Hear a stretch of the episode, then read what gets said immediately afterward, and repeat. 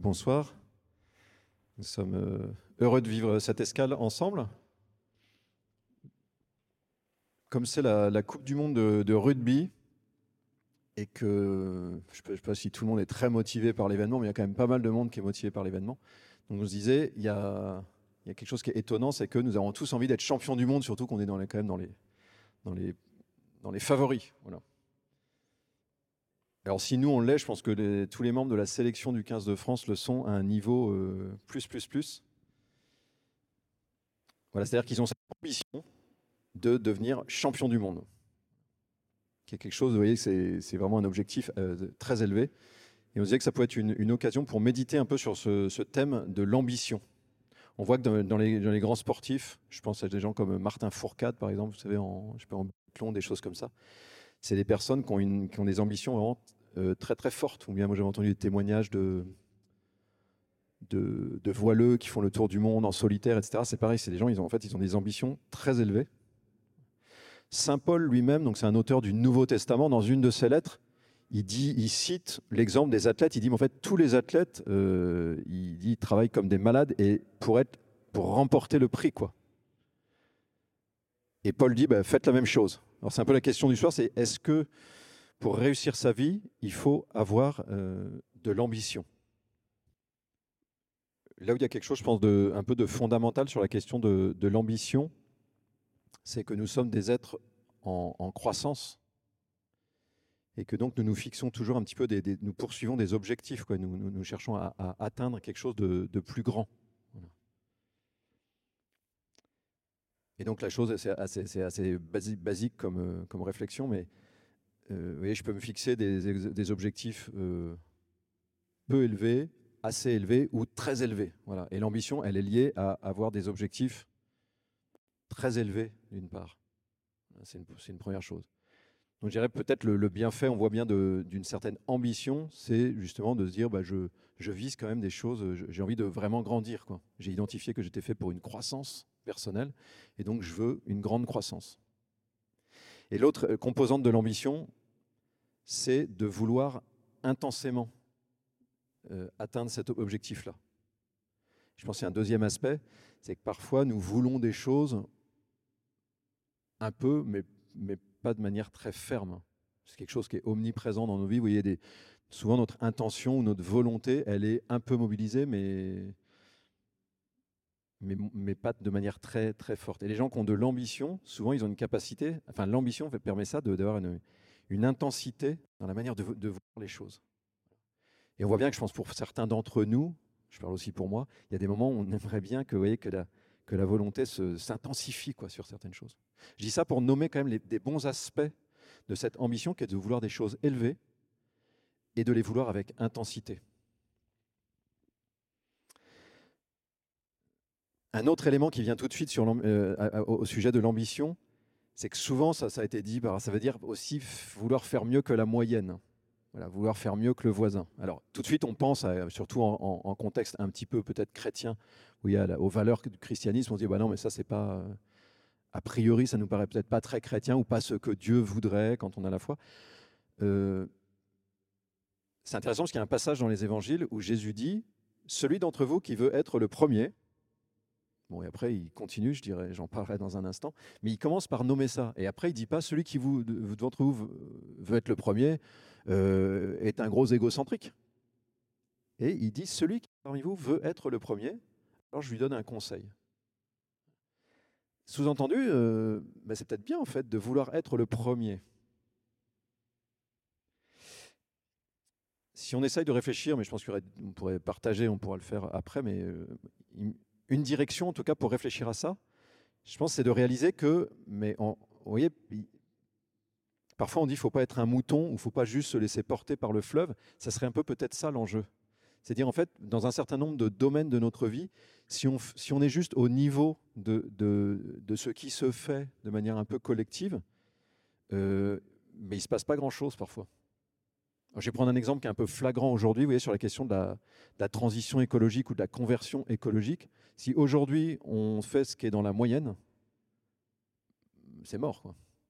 Aujourd'hui, on sait que si on veut que les choses changent, il faut vouloir faire mieux que la moyenne.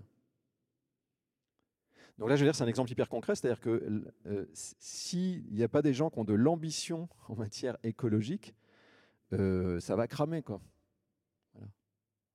Et ça, je pense, ça nous dit quelque chose qui est un petit peu, qui peut être un peu généralisable, et que, vous voyez, d'avoir cette conscience que dans un certain nombre de domaines, si je suis juste un peu dans la moyenne, si je suis juste le, courant, euh, il ne va pas se passer grand-chose. Ou en tout cas, je ne vais pas pouvoir déployer tout ce qu'il y a, y a en moi. Donc ça serait vous voyez, le premier point, je pense c'est important pour chacun de nous de réaliser ce qu'il y a de bon dans l'ambition. Évidemment, comme Clotilde l'a souligné, il y, a des aspects aussi, on voit bien très rapidement que c'est un terrain glissant aussi, et je pense que c'est bien de l'identifier pour voir les moments où, voyez, l'ambition, qui est quelque chose d'ambivalent, les moments où elle est bonne et les moments où elle se retourne, où elle se dégrade, on pourrait dire. Le premier, c'est quand ça s'articule à de l'idéalisme, qui fait, c'est un peu ce que vous avez évoqué en disant, ça va générer de la déception. C'est-à-dire, je vise des choses en fait qui, ne, qui sont inaccessibles pour moi, qui sont des choses irréalistes. Et du coup, ça va être, je, vais, être dans une vie où, finalement on va s'installer progressivement. Alors à 20 ans, on pense toujours que tout est possible, mais progressivement, croyez-moi, on s'aperçoit que tout n'est pas forcément possible.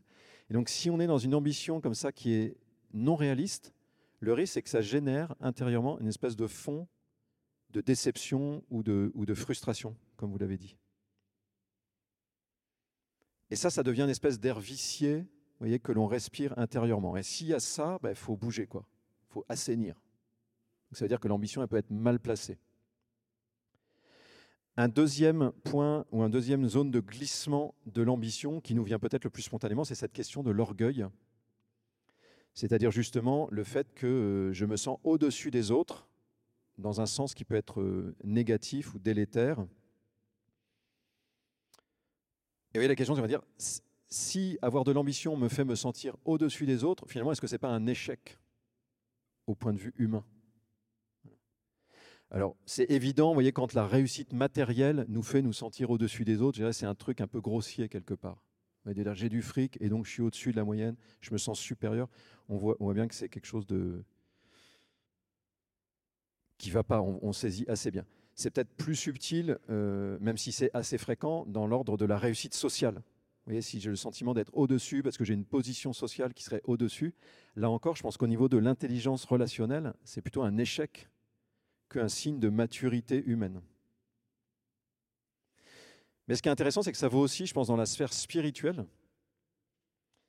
C'est que je peux, euh, je, je peux faire une expérience spirituelle qui me donne le sentiment d'être au-dessus et qui en fait est quelque chose qui est en train de, d'assez négatif. Alors j'ai été frappé par, euh, vous savez, Eric Emmanuel Schmidt, je ne sais pas si vous, voyez cet auteur qui, vend un peu de, de livres. il a écrit deux bouquins sur un peu deux étapes de sa conversion. Le premier qui s'appelle Nuit de feu, je crois, dans lequel il évoque une expérience mystique qu'il a fait de Dieu, quoi, une expérience de Dieu, quoi, comme puissance transcendante. Et après, il en a fait un autre plus récemment sur sa rencontre avec Jésus. Je ne parle pas du deuxième, mais dans le premier, moi j'avais lu et j'avais été assez euh, choqué presque. C'est-à-dire qu'il fait une expérience, donc ça se passe dans le désert, en Algérie, à l'occasion d'un petit peu d'un voyage sur les pas de Charles de Foucault, qui était un, chrétien euh, mystique euh, qui vivait dans, dans le désert auprès des populations algériennes. Et là, il a fait une expérience transcendante. Quoi. Au milieu de la nuit du désert, c'est des lieux qui peuvent être favorables à ça.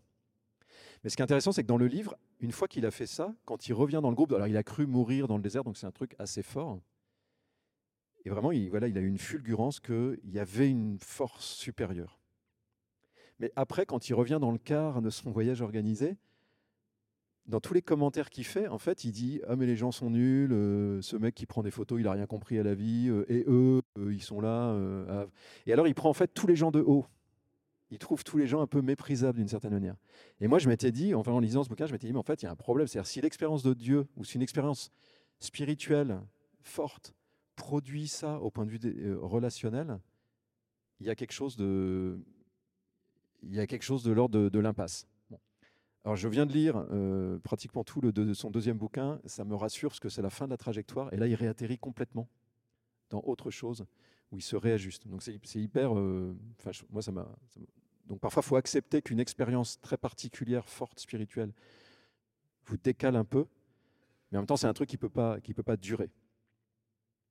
Et c'est un, un des avertissements de Jésus qui nous rend attentifs. Enfin, il n'arrête pas de, fighter un peu avec les, religieux de son temps, notamment la figure des pharisiens, pour ceux à qui ça parle, qui sont un peu un groupe religieux de son temps, et qui ont vraiment cette tendance-là à ce que leur expérience religieuse, ou on pourrait dire une certaine intensité dans la poursuite religieuse, les, les, sépare des autres et les place dans une position ou dans une espèce de posture euh, condescendante, une posture un peu de, de supériorité. Et Jésus n'arrête pas de les attaquer là-dessus en disant, en fait, si c'est ça que ça produit, c'est qu'il y a un problème. Voilà, c'est qu'il y a un problème. Donc là, on a un peu cet écart entre c'est bien de vouloir être le premier, et en même temps, si ça me, si ça me coupe des autres ou si, ça, amène une distorsion relationnelle, c'est qu'il y a un problème. C'est-à-dire que vous voyez, l'ambition, au lieu de me faire grandir, on pourrait dire, elle me fait gonfler, comme de, l'ordre de la vanité. quoi. C'est pas la même chose de grandir ou de gonfler. Et le dernier point, c'est que l'ambition, un dernier aspect glissant, c'est quand elle devient, euh, elle provoque quelque chose de, quand elle devient une drogue, j'allais dire. C'est-à-dire, je me fixe un objectif élevé, je l'atteins, et quand je l'ai atteint, en fait, je reveux le truc d'après. Alors, je pense qu'il y a quelque chose de positif qui peut se mettre en place, mais le risque aussi, c'est c'est une espèce d'appétit insatiable de toujours plus. Et je dirais là, on le voit aussi aujourd'hui, vous voyez, la culture libérale dans laquelle nous sommes un peu baignés, elle est adossée là-dessus, en fait, sur je veux toujours plus, surtout matériellement. C'est des logiques de croissance indéfinie. Et en fait, on voit bien que ça, ça ne marche pas, quoi. C'est pas possible, en fait, de, de, vivre comme ça. Voilà, un autre, un autre point de vigilance, on pourrait dire, si mon, ambition me rend un peu insatiable euh, et me fait entrer dans une logique de, au fond, de vouloir toujours autre chose que ce que j'ai. Aujourd'hui, les personnes qui vivent d'une manière durable, c'est ceux qui sont en dessous de 2 tonnes de, de production carbone par an. Leur style de vie, c'est qu'ils se satisfont globalement de ce qu'ils ont matériellement. Vous donc on n'est pas dans une logique de je veux autre chose, je veux autre chose, je veux autre chose.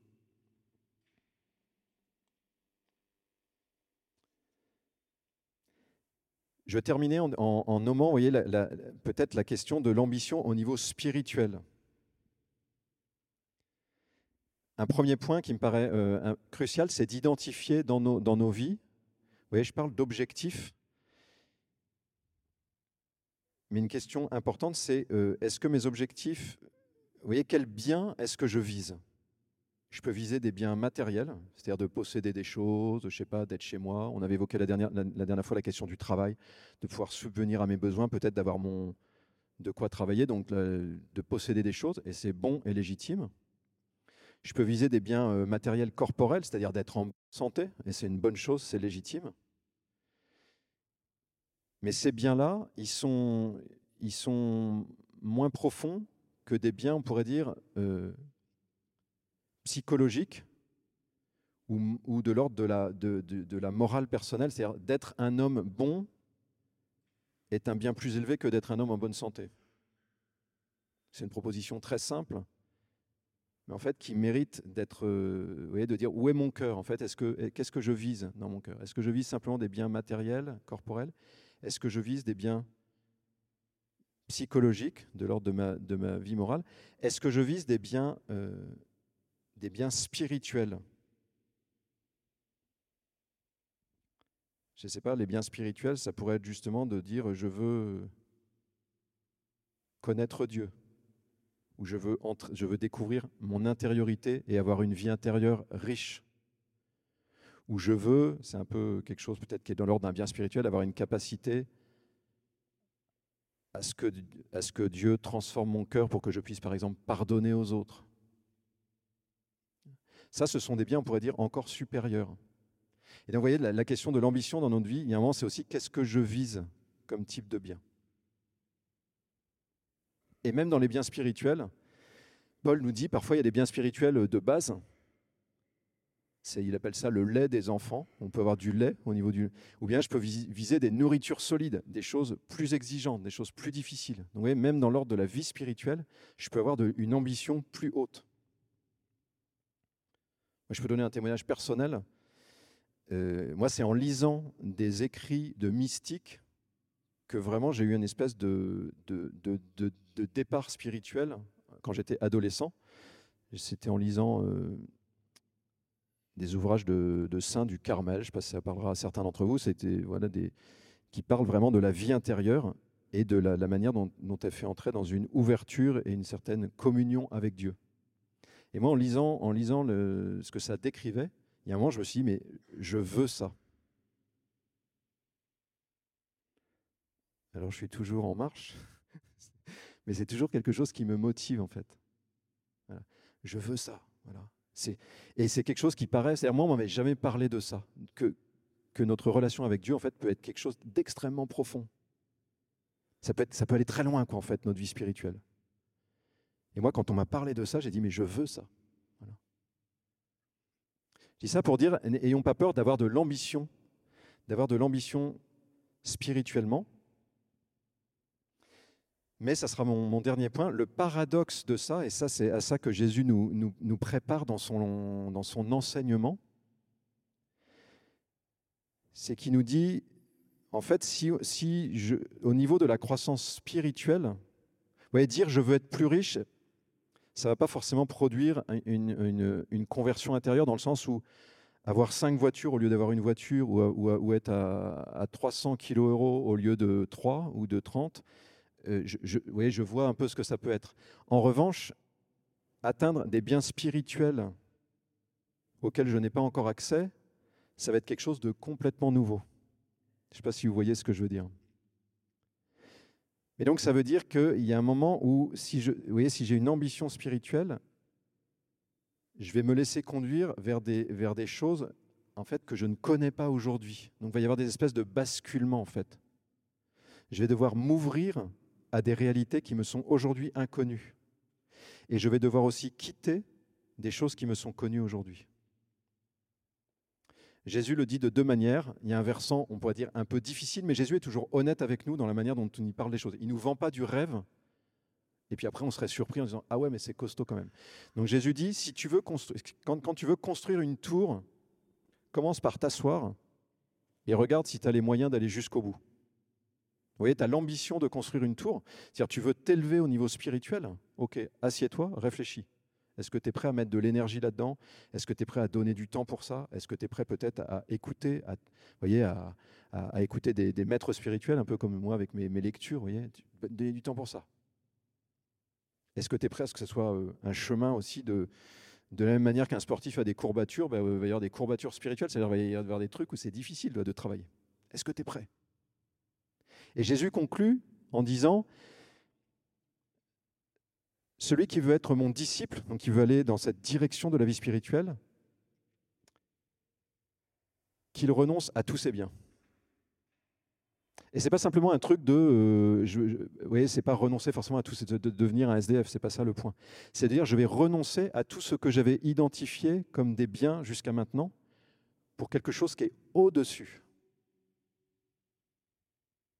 Donc je vais devoir mourir à certains appétits un peu naturels. Ça ne veut pas dire que je n'ai pas, envie d'être en bonne santé, etc. Mais vous voyez, il y, a une parole radicale de Jésus qui dit, si tu veux aller loin, il y a un moment où ça va passer par un renoncement à des choses qui aujourd'hui t'attirent. Il va falloir dire, je cherche quelque chose de plus haut que ça et j'accepte de lâcher d'autres choses. Ça, c'est la, parabole un peu corrosive, un peu qui gratte. Et il y a une autre parabole qui irait dans le même sens, c'est quand Jésus dit, le royaume des cieux est comparable à un, marchand, qui, un marchand de perles qui trouve tout à coup une perle rare. Alors moi, ça me parlait moyennement jusqu'à ce que je fasse mon service militaire à Tahiti. Et à Tahiti, vous savez, il y, a la culture de la perle. Et donc, je voyais les gars qui s'excitaient quand ils envoyaient vraiment une spéciale. Là, on voyait qu'ils. Waouh Vous voyez, entre la perle moyenne et la belle perle, je voyais des yeux qui s'allumaient. moi, ça me parlait moyennement, mais j'ai commencé à voir un peu le truc.